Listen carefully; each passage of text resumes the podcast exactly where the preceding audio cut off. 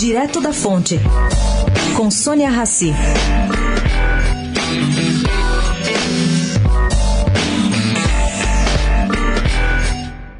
Em jantar para integrantes da iniciativa privada na sexta-feira, Gustavo Junqueira, ex-presidente da Sociedade Rural Brasileira, ao apresentar a senadora Ana Amélia, vice de Alckmin, aos que estavam ali, advertiu: Bom, tudo que o país não precisa nesse momento é de radicalização. Acha que estamos correndo risco alto de trazer as políticas populistas de volta ao Brasil e, portanto, é hora de refletir sobre nossas obrigações cívicas e votar com a cabeça e não o fígado. Essa conversa, gente, girou em torno do temor do desembarque da candidatura geral do Alckmin por eleitores que, aterrorizados com a subida de Fernando Haddad das pesquisas, optem aí pelo voto útil.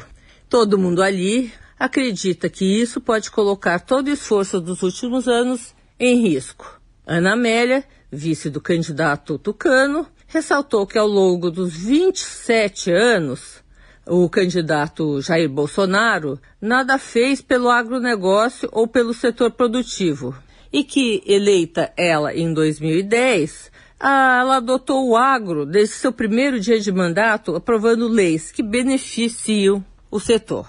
Bom, fica aí o recado de Ana Amélia. Sônia Raci, direto da fonte, para a Rádio Eldorado.